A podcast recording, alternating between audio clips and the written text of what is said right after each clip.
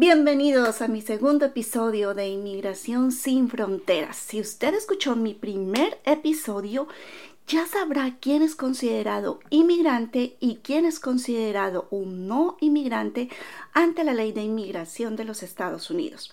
En el día de hoy vamos a empezar ya a profundizar un poquito más este mundo maravilloso de la ley de inmigración.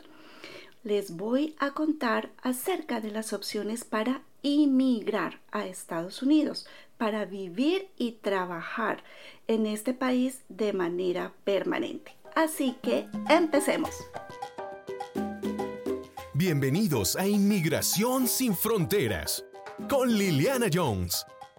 En este programa, usted encontrará respuestas a sus preguntas sobre cómo vivir y trabajar legalmente en los Estados Unidos. También consejos valiosos para evitar errores que le pueden costar su sueño. Para esto, nada mejor que la abogada de inmigración, Liliana Jones, se lo explique.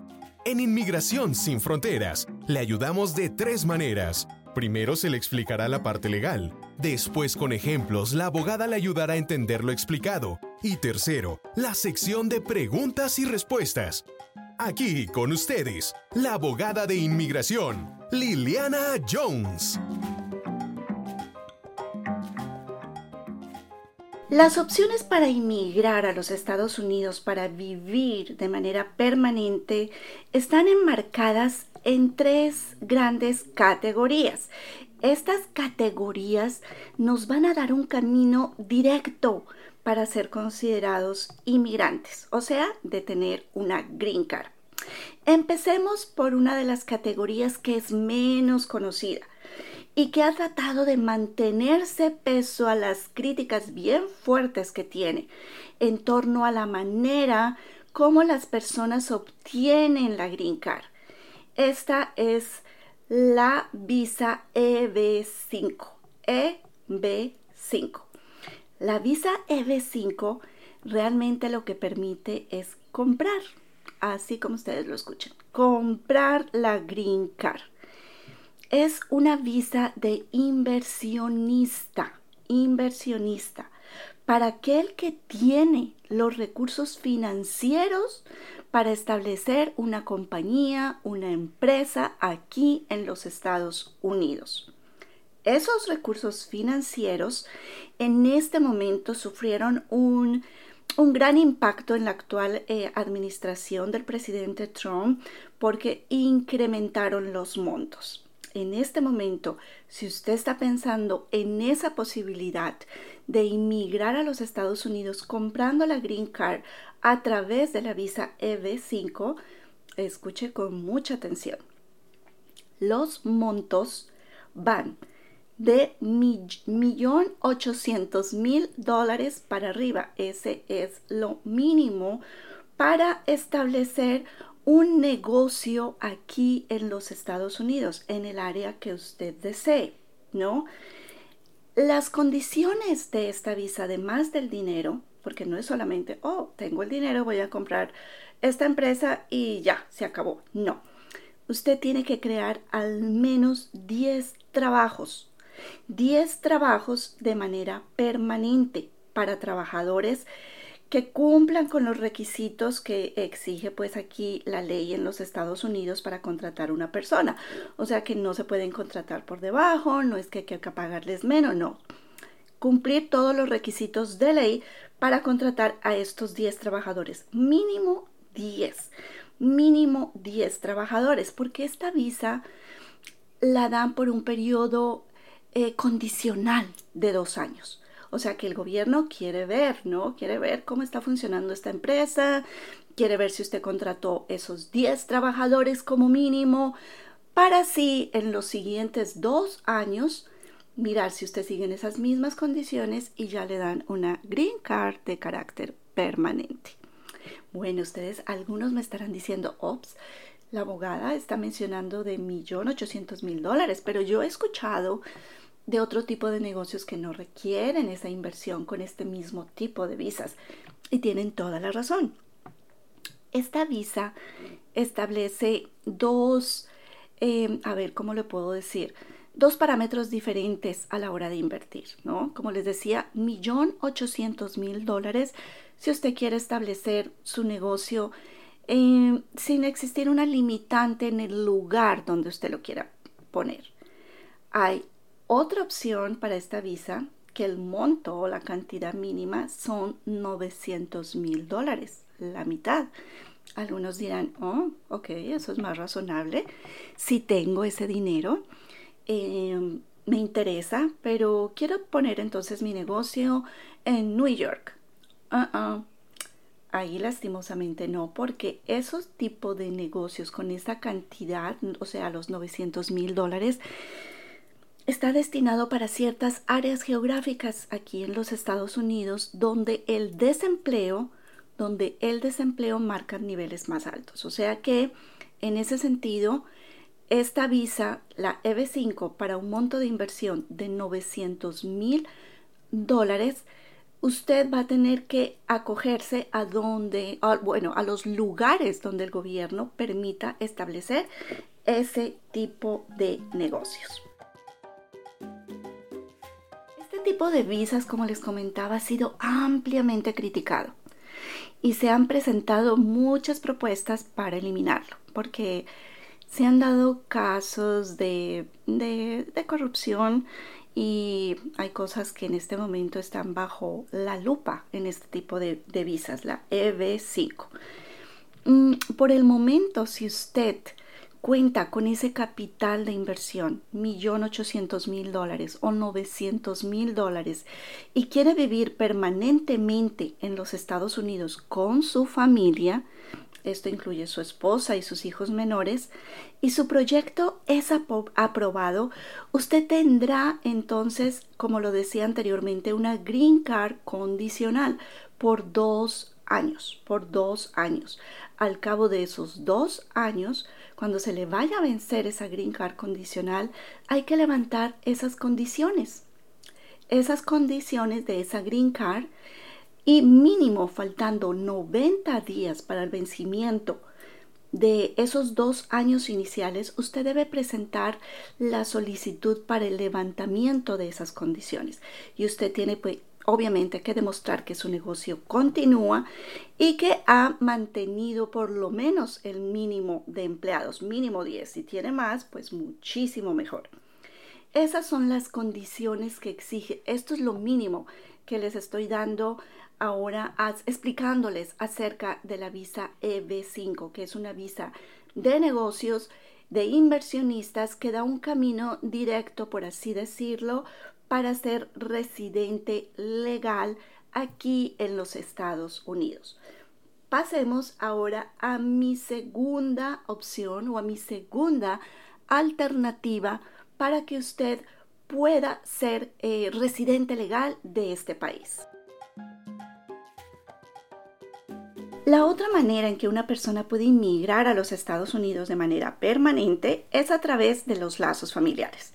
Indiscutiblemente los lazos familiares son una manera, eh, quizás en este momento, la más eh, eh, rápida, entre comillas, y más fácil. Por eso es, ha sido ampliamente atacada por la actual administración para que una persona pueda inmigrar a los Estados Unidos.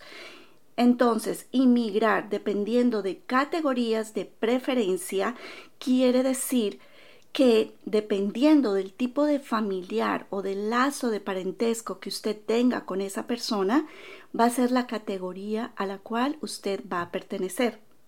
Las categorías entonces se establecen dependiendo del tipo de relación de parentesco y también del país, ¿no? para Latinoamérica. Para Latinoamérica existe una clasificación para México y otra clasificación para el resto de países del mundo, o sea que aquí están incluidos todo el resto de países de, la, de Latinoamérica excepto México. Entonces, ¿Dónde puedo encontrar esta información? Porque usted me dirá, bueno, me suena interesante, tengo unos familiares en los Estados Unidos, tal vez ellos puedan aplicar por mí y me gustaría saber dónde puedo encontrar esa información. Bueno, en la información de este podcast, de este episodio, les voy a copiar el link donde ustedes pueden estar eh, revisando eh, en qué fecha van las solicitudes dependiendo de la categoría a la cual usted pertenezca. Entonces, pueden entrar a la información del episodio y ahí ustedes van a encontrar esa información.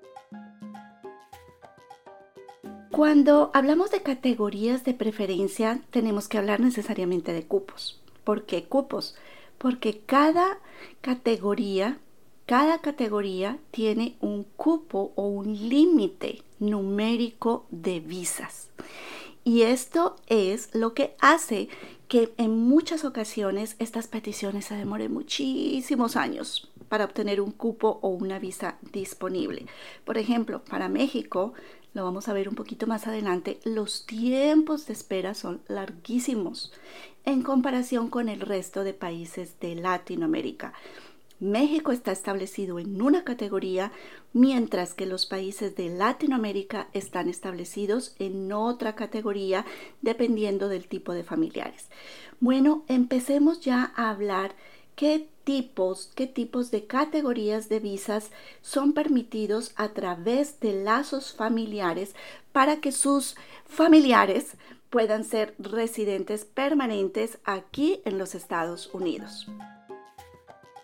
En la categoría F1, así se llama esta primera categoría de preferencia, se encuentran los hijos solteros, solteros mayores de 21 años de ciudadanos americanos. Esta es la categoría F1. En la categoría F2A, que es la siguiente categoría, se encuentran los esposos o esposas y los hijos menores de 21 años de los residentes legales. En la categoría F2B se encuentran los hijos solteros, solteros mayores de 21 años de los residentes legales. En la categoría F3 se encuentran los hijos casados, casados de los ciudadanos. Y por último, en la categoría F4 se encuentran los hermanos de los ciudadanos. No hay categorías para abuelos, ni para tíos, ni para sobrinos. Esa es una de las preguntas que me hacen muchísimo en, mis eh, redes sociales, en Facebook, en Instagram. Abogada, puedo pedir a mi abuelito, puedo pedir a mis sobrinos que están en Colombia, que están en México, que están en Honduras. La respuesta es no. Solamente los familiares que les acabo de mencionar están permitidos inmigrar a los Estados Unidos a través de este tipo de categorías preferenciales dependiendo de los lazos familiares. Como les decía, entonces hay un número de cupo disponible para los hermanos, para los hijos mayores eh, de edad de los ciudadanos, hay un cupo disponible también para las esposas o esposos de los residentes legales y también hay un cupo disponible para los hijos mayores de edad solteros de los residentes y también de los ciudadanos. Estos son los únicos familiares, estos son los únicos familiares que pueden inmigrar a los Estados Unidos a través de lazos familiares. En este punto usted puede estar diciendo, eh, bueno, Ah, a mí no me interesa inmigrar a los Estados Unidos a través de lazos familiares. Eh, yo quiero ir a trabajar, yo quiero mirar qué otras opciones puedo tener. En mis futuros episodios aquí en Inmigración sin Fronteras, yo les voy a hablar acerca de las visas de no inmigrantes, ¿no? Las visas de no inmigrantes que no dan ese camino directo a la Green Card, pero créanme, a ustedes les interesa saber lo que les estoy diciendo en el día de hoy porque muchas personas, tal vez no sea su caso, quién sabe, cuando vienen acá a los Estados Unidos les gusta el estilo de vida, empiezan a establecer relaciones personales, eh, familia, eh, con amigos y se quieren quedar. Y aquí empiezan los obstáculos, los problemas, porque no hay un camino muchas veces directo a través de estas visas de no inmigrante y los lazos familiares son una excelente alternativa. Por eso es importante que así este tema no aplique para usted en el día de hoy o en este momento porque tal vez esa no sea su prioridad. Es importante que usted lo sepa como información. Pasemos ahora a la tercera y última opción para inmigrar a los Estados Unidos de manera directa o de una manera mucho más rápida eh, a través de los lazos familiares. Aquí se encuentran los familiares inmediatos, inmediatos de los ciudadanos americanos. Esto quiere decir que estos familiares no están sujetos a que haya un cupo o una visa disponible. Ellos no tienen que esperar Sencillamente el trámite con ellos empieza presentando la petición, esperando a, que, la oficina que tome el caso eh, apruebe o niegue y eso es todo. Y ya se sigue el proceso normal. Estas personas no tienen que esperar a que haya un cupo disponible. ¿Y quiénes son estas personas?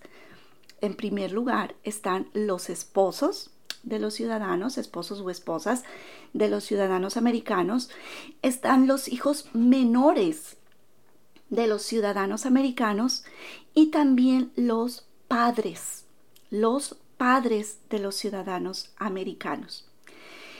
Cuando hablo de los hijos menores de los ciudadanos, también voy a incluir aquí a los hijastros o a las hijastras. Y sí, Usted también se puede estar preguntando en este momento, wow, también puedo pedir al, al hijo de mi esposa, a pesar de que no es mi hijo biológico. La respuesta es sí. Pero, aquí viene el pero. Ese pero depende cuando usted se casó con la madre o el padre biológico. Esto tuvo que haber ocurrido antes de que el hijastro o la hijastra cumpla los 18 años de edad. Si usted se casó entonces antes de que su hijastro cumpla los 18 años de edad, usted también va a poder aplicar o pedir a esta persona. Y entonces, ¿quiénes son estos familiares? Los esposos de los ciudadanos, los hijos menores de los ciudadanos y los padres de los ciudadanos. Estas, estos tres grupos familiares que aquí nos estamos dando cuenta que solamente entran los ciudadanos, no entran los familiares de los residentes, tienen una visa disponible inmediatamente. Ellos no tienen que esperar a que haya un cupo para ellos. En la información de este episodio les voy a dejar otro link donde ustedes pueden chequear o ustedes pueden verificar los tiempos de procesamiento de estas peticiones. Cuando un ciudadano presenta una petición, por ejemplo, por su papá o por su mamá, usted puede mirar eh, qué oficina tiene su caso y dependiendo de qué oficina tiene su caso, el tiempo de procesamiento, cuánto tiempo se está demorando para que esta oficina apruebe o niegue o le pida más evidencias en su caso o en su petición. ¿Cómo ustedes van a saber esa información? Cuando ustedes presentan una petición para su familiar, eh, volvamos a tomar el caso de la mamá o del papá, ustedes reciben una carta de inmigración, un notice, un aviso. En ese aviso va a venir la información de ustedes, va a venir el número del caso, la referencia de su caso y en la parte de abajo, en el lado izquierdo, para ser exactos, usted va a encontrar la oficina. La oficina que está decidiendo o que va a decidir su petición. Entonces, ustedes chequean en ese link el estatus de su caso y también pueden verificar los tiempos de procesamiento de acuerdo a la información que yo les estoy dando aquí en el día de hoy. Es importante también que usted tenga en cuenta, porque esto genera también muchísima eh, confusión, y es que la petición por sí no es suficiente para que su familiar y migre aquí a los Estados Unidos para que pueda estar aquí con usted de manera permanente. La, petición es el primer paso. Es el primer paso. Y una vez tengamos esa petición aprobada, esa es la mitad del camino. La mitad del camino para que su familiar pueda obtener esa green card. La segunda parte va a tener eh, diferente, un diferente tratamiento dependiendo en dónde se encuentre su familiar. Si su familiar está fuera de los Estados Unidos, este procedimiento se llama el proceso consular. Esta es la segunda parte. Y si su familiar está aquí en los Estados Unidos, y puede, porque cuando la persona está aquí en los Estados Unidos ya tendremos que entrar a analizar diferentes factores que pueden afectar esta petición. Este también será un tema futuro en mis episodios aquí en Inmigración sin Fronteras. Pero si su familiar está aquí y aplica y puede aplicar también para la Green Card aquí dentro de los Estados Unidos, el procedimiento se llama un ajuste de estatus. Entonces, si su familiar se encuentra fuera de los Estados Unidos, la segunda parte de este proceso es el proceso consular. Y si su familiar se encuentra aquí en los Estados Unidos, para muchos el trámite a seguir va a ser el ajuste de estatus y para otros también el proceso consular, dependiendo de la situación particular de cada caso de su familiar. Pasemos ahora a nuestra sección de ejemplos. Estoy segura que en esta sección, con los ejemplos que les voy a dar, ustedes van a entender muchísimo, muchísimo mejor lo que les he explicado en el día de hoy. Empecemos con el primer ejemplo. Ana, Ana es una ciudadana americana y ella quiere pedir a los siguientes familiares, a su esposo y a su mamá, a su hijo casado y a la esposa de, su hijo y también a los hijos, o sea, a los nietos, a su hermano y también quiere pedir al hijo de su esposo que tiene cuatro añitos de edad. En este ejemplo, en el caso de Ana, ¿qué familiares no necesitan esperar a que haya una visa disponible, sino que ya pueden eh, presentar la petición, inmediatamente la petición esté aprobada, ya pueden iniciar o el proceso consular o el ajuste de estatus. Bueno, estos familiares son el esposo, la mamá y el hijastro de ella. El hijastro de ella que tiene cuatro añitos. Recuerdan que les comenté que los eh, ciudadanos pueden pedir a los hijastros o a las hijastras siempre y cuando se hayan casado antes de los 18 años de edad con el papá o la mamá biológica. Esto también aplica para los residentes, ¿no? Eh, no vayan a pensar que solamente los familiares de los ciudadanos eh, que están en este tipo de situación pueden verse beneficiados. También los hijastros o hijastras de los residentes que se hayan casado con los padres biológicos antes de los 18 años de edad, antes de que el hijastro cumpla los 18 años de edad, también pueden verse beneficiados por este tipo de visas. Bueno, ¿qué pasa con el hijo mayor de edad de Ana? El hijo está casado y también tiene hijos. En este caso, como el hijo de Ana ya es mayor de edad y además está casado, ya perdió esa preferencia, ya dejó de ser considerado un familiar inmediato de un ciudadano. Entonces, para este hijo mayor de edad y su familia, van a tener que esperar. Van a tener que esperar a que haya una visa disponible y poder inmigrar a los Estados Unidos dependiendo del país eh, donde ellos se encuentren, si están en México o si están en otro país de Latinoamérica. De acuerdo al boletín de visas del mes de mayo de este año 2020, la categoría F3, recuerdan que ya les había comentado la categoría F3, a esta categoría pertenecen los hijos casados de los ciudadanos, e, a esta categoría entonces pertenece el, el hijo de Ana. Este hijo de Ana nació en México y en este momento, en este momento, de acuerdo al boletín de visas, peticiones que presentaron los padres por sus hijos casados, En este momento van en peticiones que se presentaron el 15 de julio del año 2000. Ups, es una espera bastante larga. Van casi más de 20 años de espera. Algunos les confieso de, mis clientes o cuando las personas llaman a consulta se desaniman mucho y la verdad no los juzgo porque es demasiado, demasiado el tiempo de espera y este tiempo de espera tan largo se debe a que el cupo de visas es limitado, no es un cupo grande y las peticiones que, eh, tienen eh, los mexicanos son muchísimas y esta es la razón por la cual los tiempos de espera se hacen tan prolongados. Mm, si por ejemplo el hijo de Ana pertenece a otro país de América Latina, digamos de Perú, entonces el tiempo de espera, miren la diferencia tan, tan grande que hay. En este momento el tiempo de espera que no sea para el país de México van en peticiones de padres ciudadanos o madres ciudadanas que hayan presentado el 15 de diciembre del 2008. 8.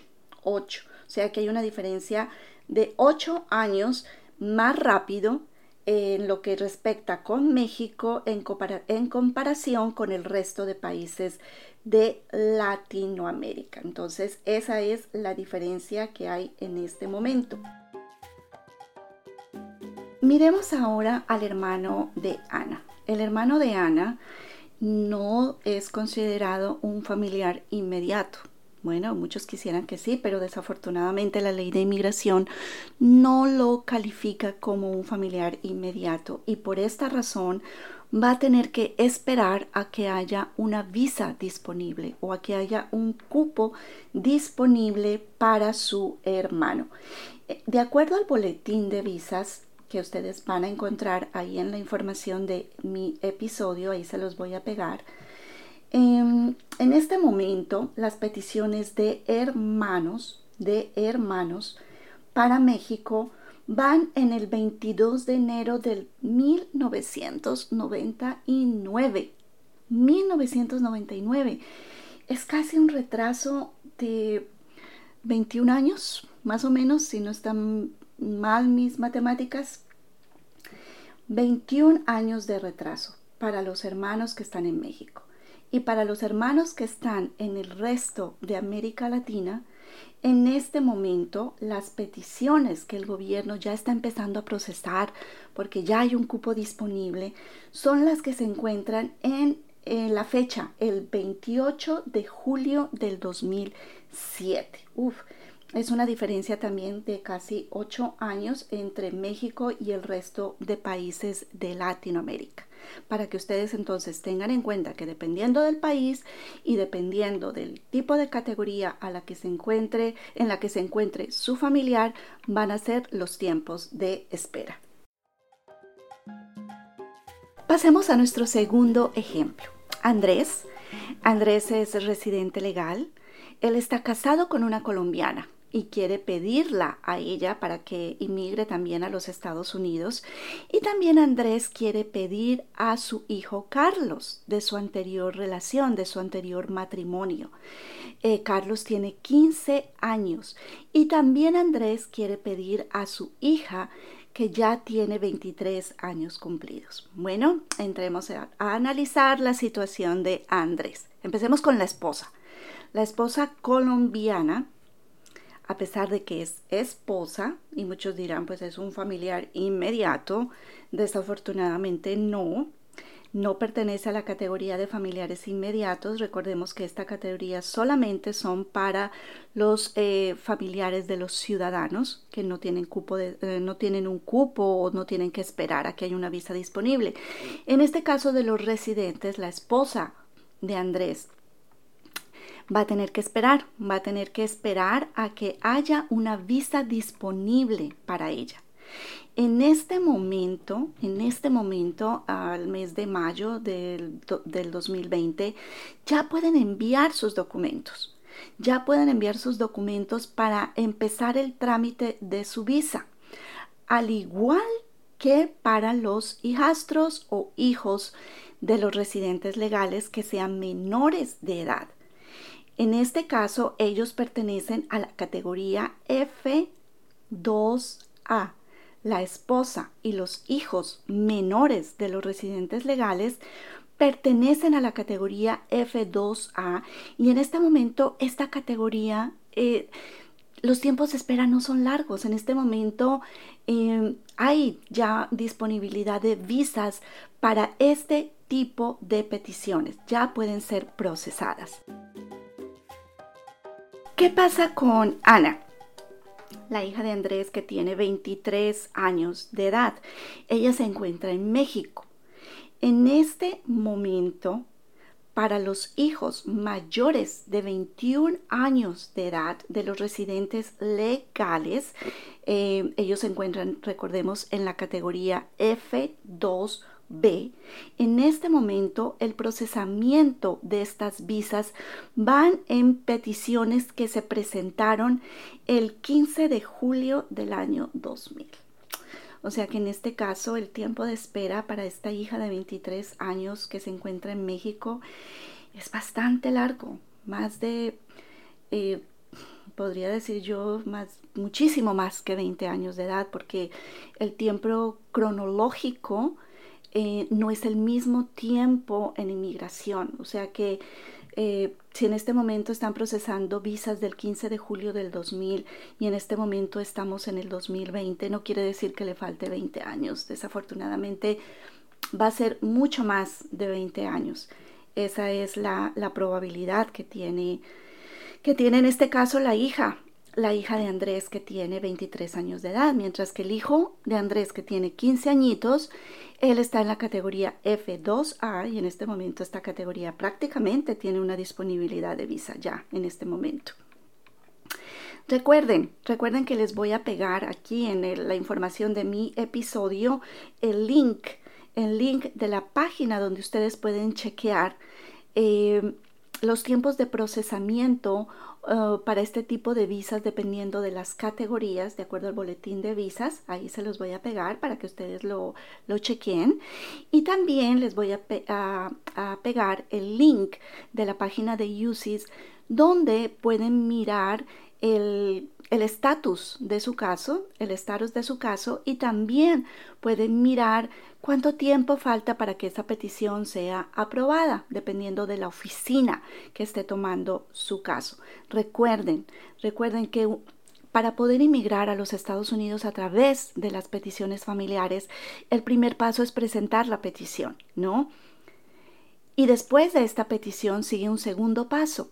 La gran mayoría, lo digo porque me doy cuenta eh, con mis clientes, piensan que con solamente la petición ya, es suficiente. No, ese es el primer paso y el segundo paso es el proceso consular o el ajuste de estatus dependiendo de las circunstancias particulares de cada situación de cada familiar. Bueno, pasemos ya a la última sección de este episodio en el día de hoy, a la, sección de preguntas y respuestas. Vamos a ver qué preguntas me dejaron o qué preguntas tengo con respecto al tema que hemos hablado en el día de hoy. José, José me dice, ah, una pregunta abogada, soy ciudadano americano y quiero pedir a mi abuela que está en México, ¿es esto posible? Bueno, la respuesta para José es no. No porque los abuelos no están eh, clasificados ni como familiares inmediatos y tampoco tienen categorías de preferencia para poder inmigrar a los Estados Unidos. Pero es posible, José, que tu mamá, no sé la situación de tu mamá, si tu mamá es ciudadana, ella podría pedir a tu abuelita. Entonces, eh, lo correcto en este caso es que tu mamá sea la persona que presente la petición por tu abuela. Siguiente pregunta. Camilo. Camilo me dice, ah, quiero pedir a mi esposa. Ella vive en Honduras. ¿Qué puedo hacer? Eh, bueno, Camilo, en primer lugar, tengo que saber si tú eres ciudadano americano o residente legal. En cualquiera de estas dos situaciones puedes pedir a tu esposa. La diferencia está en que si eres ciudadano americano, tienes una visa disponible, inmediatamente tu petición esté aprobada. Ya puedes ir directo al proceso consular o al ajuste de estatus. Pero si tu esposa es residente legal, entonces tu esposa no es considerada un familiar inmediato y tu esposa está eh, clasificada dentro de las categorías de preferencia para poder inmigrar a los Estados Unidos. Tu esposa se encuentra en la categoría F2A y debes de chequear el boletín de visas que en este momento, en este momento eh, los tiempos de procesamiento para este tipo de categorías, independientemente de si tu esposa es mexicana o latinoamericana de, cualquier país, eh, estas peticiones están eh, rápidas. O sea que la disponibilidad de una visa para tu esposa eh, no va a tener que esperar, no va a tener que esperar años, dos, tres años, que usualmente ha sido el tiempo normal. En este momento, este tipo de peticiones están corriendo de manera rápida para los familiares que se encuentran en la categoría F2A. Tercera y última pregunta. Lucía, Lucía me dice, abogada, ¿Qué hay de cierto que el presidente Trump ha cancelado las visas familiares? Bueno, eh, Lucía, esto no es cierto. Eh, las peticiones familiares continúan tanto para los familiares inmediatos como para las diferentes categorías. Eh, no han sufrido ninguna modificación y tampoco los cupos o el número de visas disponibles para cada categoría tampoco han variado. Em, lo que sí está pasando es que el gobierno ha modificado parte del trámite, especialmente de la segunda parte, em, que se tiene que hacer después de que la visa es eh, aprobada, lo que viene haciendo el proceso consular o el ajuste de estatus. Ha sufrido grandes cambios y esto está haciendo eh, que los tiempos eh, de aprobación de estas segundas partes, de esta segunda parte, tome más tiempo que el normal. Eh, y también por todo lo del COVID, y muchos consulados alrededor del mundo y oficinas de UCIS están cerradas, no hay entrevistas y al no haber entrevistas, al no haber toma de huellas, esto va a hacer que estos trámites se alarguen mucho más. Así que no es, eh, o sea que no es verdad, Luisa, que las peticiones familiares hayan sido canceladas, los trámites continúan igual. Así que si tienes un familiar del cual mm, al cual quieras pedir, es importante que lo hagas, que te asesores de manos de un abogado para que te ayude a presentar esa petición. Bueno, hemos llegado al final de este segundo episodio. Estoy muy feliz de haber eh, compartido con ustedes en el día de hoy eh, las diferentes maneras de inmigrar a los Estados Unidos a través de las visas de inversionistas, la EB5, y a través de las categorías familiares o para los familiares inmediatos de los ciudadanos. Si les gustó la información de este episodio, si ustedes consideran que esta información les puede ayudar, ah, regálame cinco estrellitas, también déjeme sus comentarios. Eh, me encanta escuchar, leerlos, me encanta saber de no importa en qué lugar del mundo usted me está escuchando, déjeme saber, déjeme saber en dónde usted me escuchó.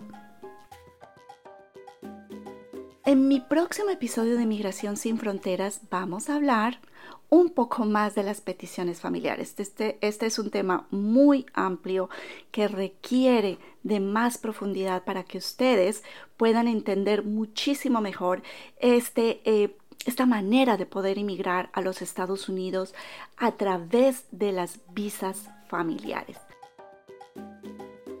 Bueno, me despido de ustedes, su abogada de inmigración Liliana Jones. Que tengan un feliz día, una feliz mañana, una feliz tarde, una feliz noche en cualquier parte del mundo donde ustedes me estén escuchando. Hasta la próxima.